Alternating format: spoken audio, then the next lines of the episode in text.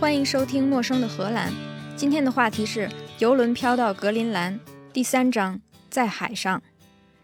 船离开码头就进入波罗的海。提起波罗的海，能想到什么呢？我首先想到的就是波罗的海琥珀。琥珀就不说了，还是说说波罗的海。波罗的海海水很凉，夏天旅游旺季的时候，海滩上人山人海，可是海里只有零星几个游泳的人，而且有一个算一个，绝对是游客，从来没见过海，见到海水不管多凉都要下去试一下。波罗的海最大的特点就是海水很淡，是世界上最淡的海水。因为围绕着波罗的海的陆地有很多河流入海，可是咸水的来源只有丹麦北部卡特加特海峡连着的北海。说到海水咸淡，总得有个比较，有个参考。在中国海域里，渤海海水最淡，因为有辽河、海河、黄河入海。如果你尝过渤海的海水话，波罗的海的海水比渤海淡四倍。北海，也就是挪威、英国和欧洲大陆中间那片海，海水跟渤海咸度差不多。比渤海水更咸的，我试过的是红海。在地图上看，红海跟波罗的海有点像，都是大部分被陆地环绕，只有一个海峡连着外海。红海最南边，通过曼达布海峡连着外边的亚丁湾，都是被陆地围成一个口袋。为什么波罗的海的海水淡，但是红海的海水咸呢？还是要说，红海周围都是沙漠，没有河流入海，而且常年水分蒸发。红海的海水有多咸？下海涮一圈上来之后，眉毛上结的都是盐霜。还有更咸的，就是死海了。我当时没经验，以为下海要穿泳衣，头一天把腿上的汗毛刮了，没想到就是刮汗毛那些小到看不见的伤口，下水之后每一个毛孔都能感觉疼得清清楚楚。死海的水盐分实在是太高了，别说喝一口，稍微舔一下都觉得舔了化学试剂一样。如果有人说他在死海里扎猛子，绝对是胡说。在死海里稍微睁一睁眼睛，说不定眼睛就瞎了。在海里的人都非常小心，如果谁动作大一点，溅起来一点水花，周围的人都觉得他有故意伤人的嫌疑。我们上学的时候，在课本里看过有一篇课文叫《死海不死》。旁边有一幅插画，一个人躺在死海里看报纸。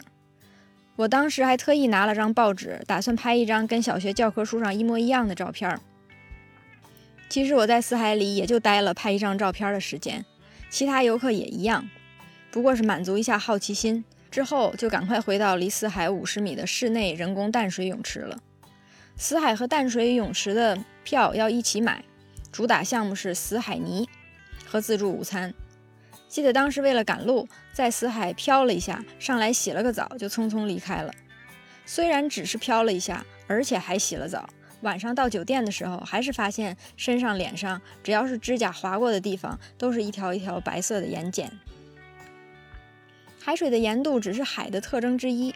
我们在描述一片海的时候，还会说到它四季的温度、云、风、浪、深度、磁极、潮差、洋流。颜色、海底的地形、海底的构成、沉船、电缆、其他障碍物、海面交通、船只类型、航道。如果要按以上的内容描述波罗的海，就是这样的：四季温差不大，风很小。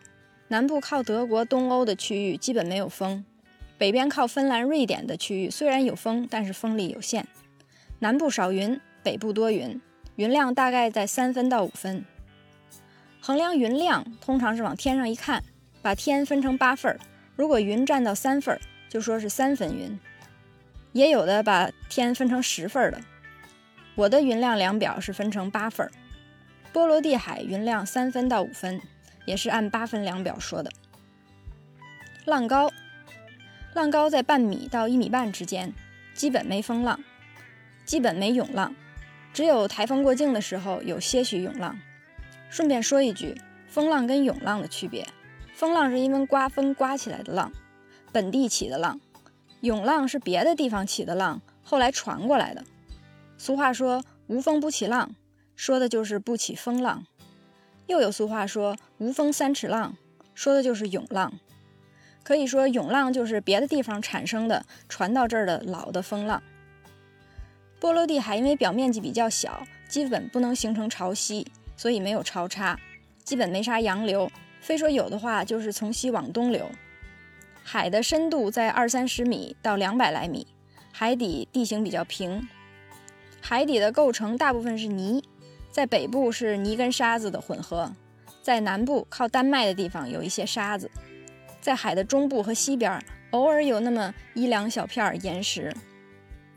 海水的盐度平均比较低，在水比较深的地方盐度比海面高，因为盐度高的水比重大，加上没有潮汐没有风。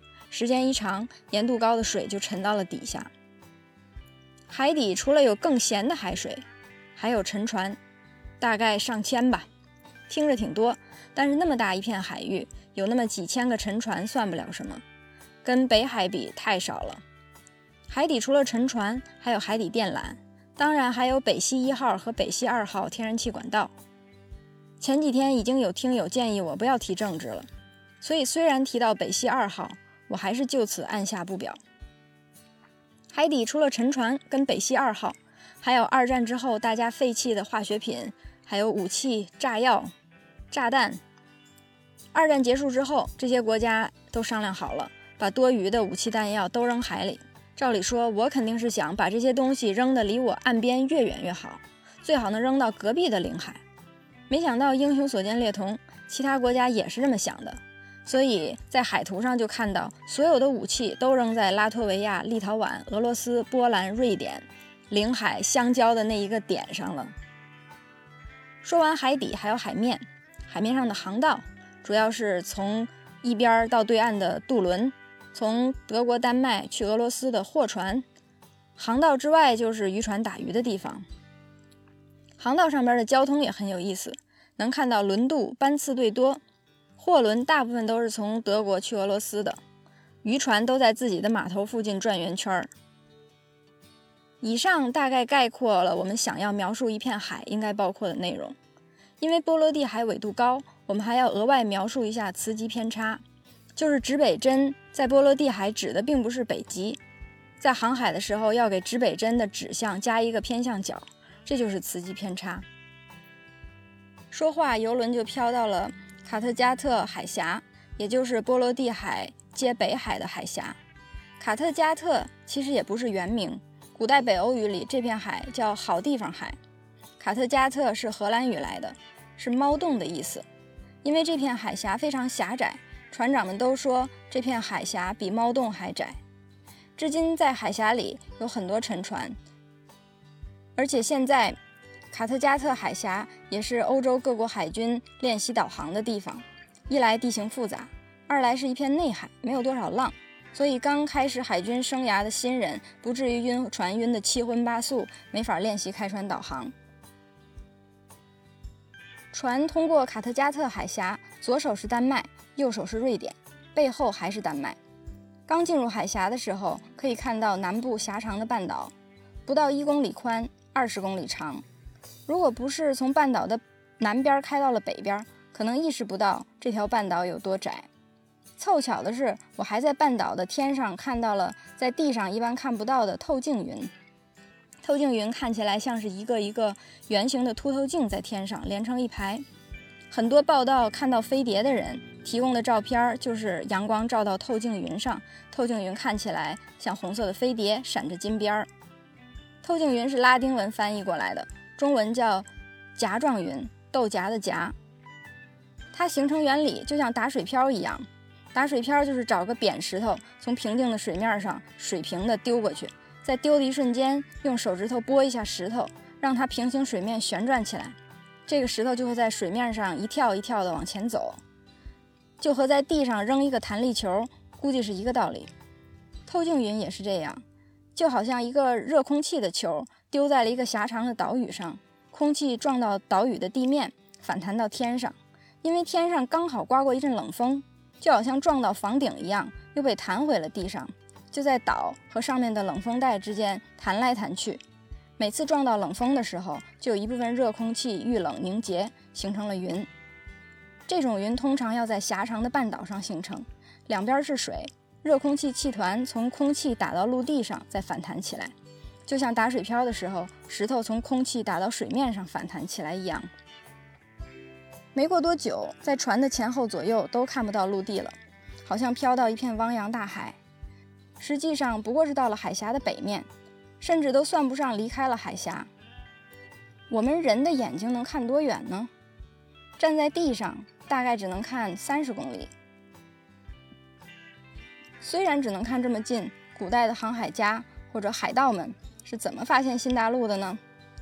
听说古代维京海盗找路靠乌鸦。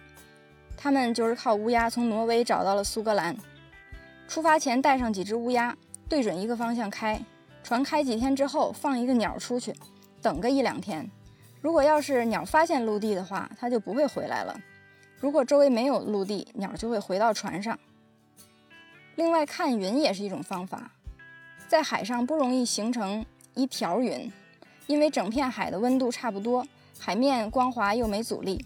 没风的天气里，海面上不容易形成云，而陆地上就不一样了。尤其是晴天的时候，太阳把陆地烤热了，地面热空气上升，撞到天上的冷空气就会在陆地上方形成云。其实是形成了一大片云，但是从海上看，只看到云层的侧面，也就是云层的边缘。这样，在海里看到这种一长条的云，就知道那个方向大概有陆地。听我这么一说，好像古代人开船都是瞎开的。其实不然，一千年以前航海技术就挺发达了，而且定位导航的方法一直沿用到上个世纪 GPS 出现之前，只是近代导航比古代导航精确度高，用起来方便而已。基本原理是差不多的。先要知道我的船在哪儿，白天就通过一块表，还有测太阳高度；晚上就通过找几个星星的位置。然后在海图上标出来船的位置，再然后拿出指北针找找北，在海图上找一个我想去的地方，这样就知道我现在离我想去的地方有多远，以及差多少角度。然后看看风，看看浪，调整一下自己船的角度，就朝着该去的方向一路开。过一会儿就再查一遍自己的位置，调整船的方向。GPS 出现以后，整个方法都变了。定位导航是先设定要去的目的地，GPS 已知船的位置，然后 GPS 就会画出来从你的位置到目的地的路线。你导航的工作就是让你的船一直保持在这条线上。GPS 导航跟古代看星星、看太阳导航的逻辑是不一样的。至今还有老船长抱怨新的导航系统不好用。新的导航系统要确定目标，然后保持在计划航线上。而老的导航是确定自己的位置和目标，然后对准目标往上开。换句话说，在新的导航系统下，船长要一直盯着导航，不停地调整船的方向；而老的导航系统只要找准一次方向就可以开一阵子，然后再定位、修改航向，再开一阵子。中心思想就是换了新的导航之后，没有出门抽烟的功夫了。正坐在游轮上琢磨着这些古代航海技术。我就在北面看到了一条云，正是挪威大陆。从这儿，我们就要往西航行，穿过北海，往格陵兰的方向去了。欲知后事如何，且听下回分解。以上就是今天的内容。陌生的荷兰，下次见。